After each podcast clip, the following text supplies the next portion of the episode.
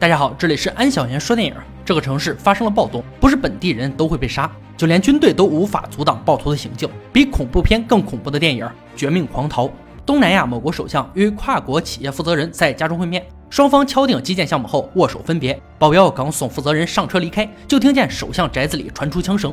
等他返回跑到现场，首相已经倒在了血泊当中。知道自己难辞其咎的保镖果断选择了自尽。这件事发生的十七个小时前，美国工程师杰克携家人坐上了去往东南亚的飞机。公司外派他到那里跟进自来水项目。十几个小时的旅程后，飞机终于降落，却并没有在机场找到应该到此接应的车。手机也因为换了个国家无法使用。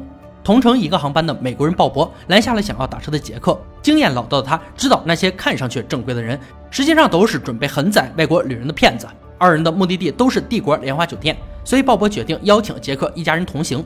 来接机的人名为萨扬，是鲍勃的好友，指定比外面的计程车靠谱得多。酒店门口并没有想象中热闹的欢迎仪式，只有一条横幅贴着杰克的照片，证明他们没有来错地方。这个在当地久负盛名的帝国莲花酒店，屋内电视、电话等等却无一能用。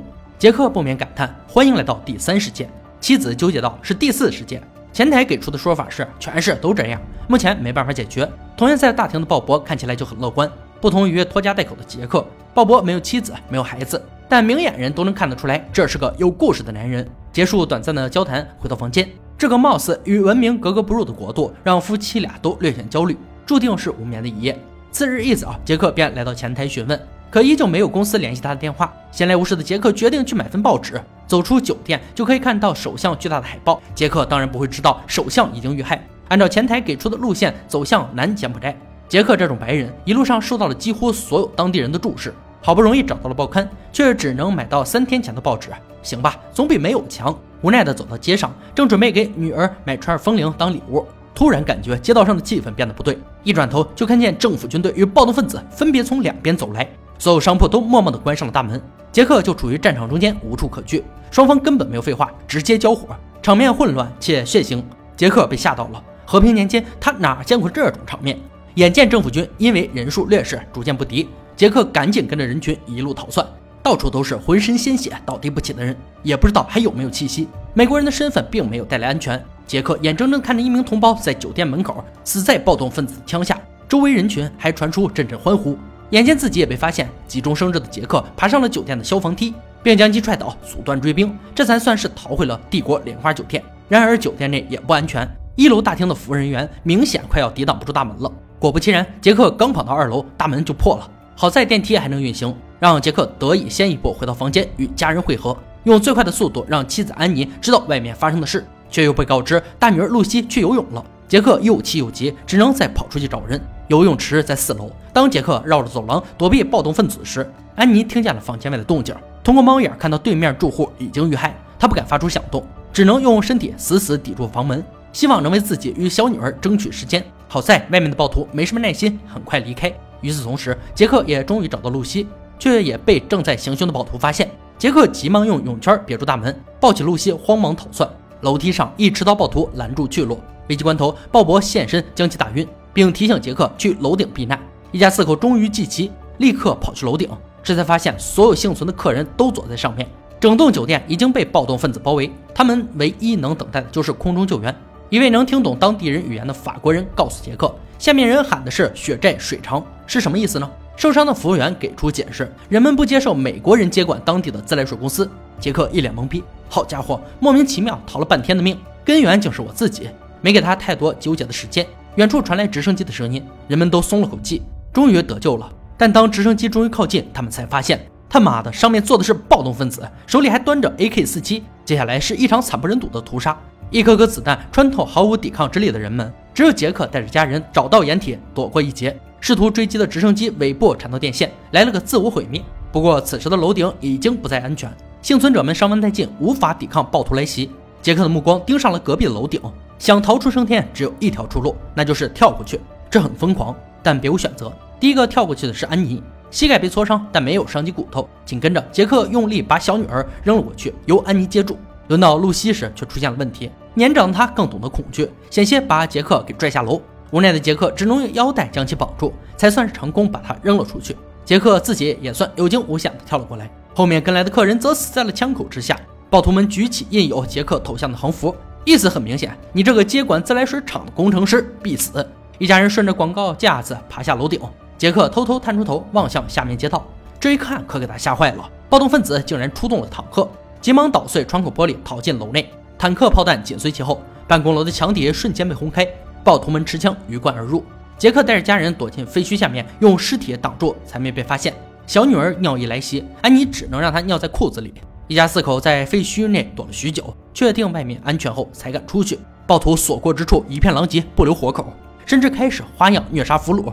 安妮从残破的地图中找到大使馆的地址，现在看来，估计只有那里是安全的。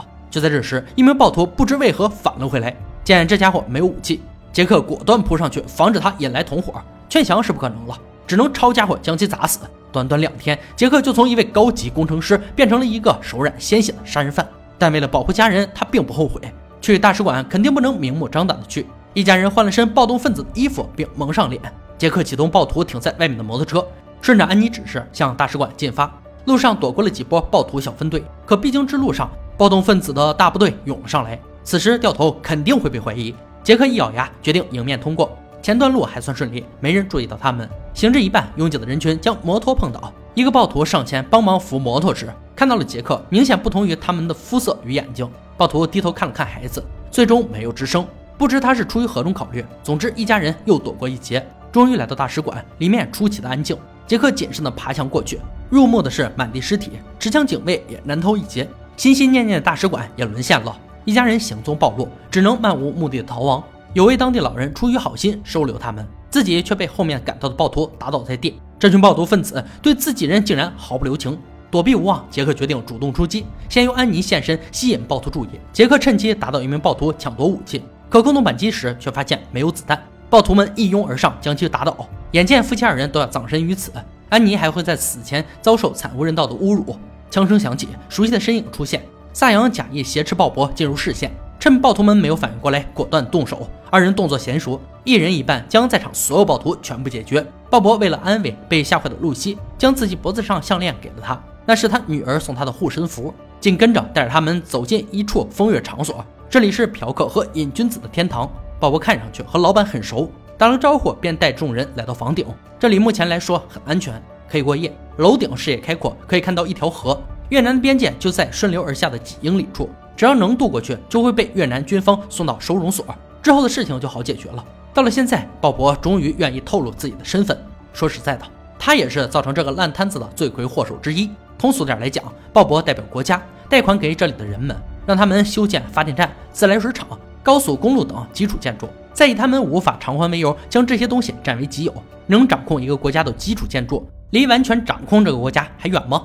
首相没看到这一点，叛军头头却看到了。所以才有了暴动的发生，可以说是鲍勃让杰克一家人置入险境，带他们离开这个血腥的地方，也算是为了赎罪。本来能在这里休息四个小时后出发，但叛军不知何时登上了街对面的枪塔，鲍勃当机立断做出决定，由萨扬带领杰克一家人下楼，自己断后。逃跑途中，萨扬身死，鲍勃也腹部中弹，却还是忍着剧痛击毙对面一人。明知自己这个状态跑不太远，鲍勃赶走了想要救他的杰克，自己坦然赴死，一枪干掉司机后。任由叛军卡车碾过身体，给杰克一家人拖延了足够的时间。码头处，杰克用手表与鞋子换了一条破船，却被赶来的叛军看穿，从破船下将其揪了出来。安妮带着女儿躲在后面。露西见父亲被围攻，焦急现身，结果让叛军多了个人质。恶趣味的小头头竟然逼迫露西亲手开枪杀掉父亲。趁这个空档，安妮找到了合适的武器，一击打晕小头头。杰克毫不犹豫接过露西手中的枪，回身配合着妻子，将几个叛军全部干掉。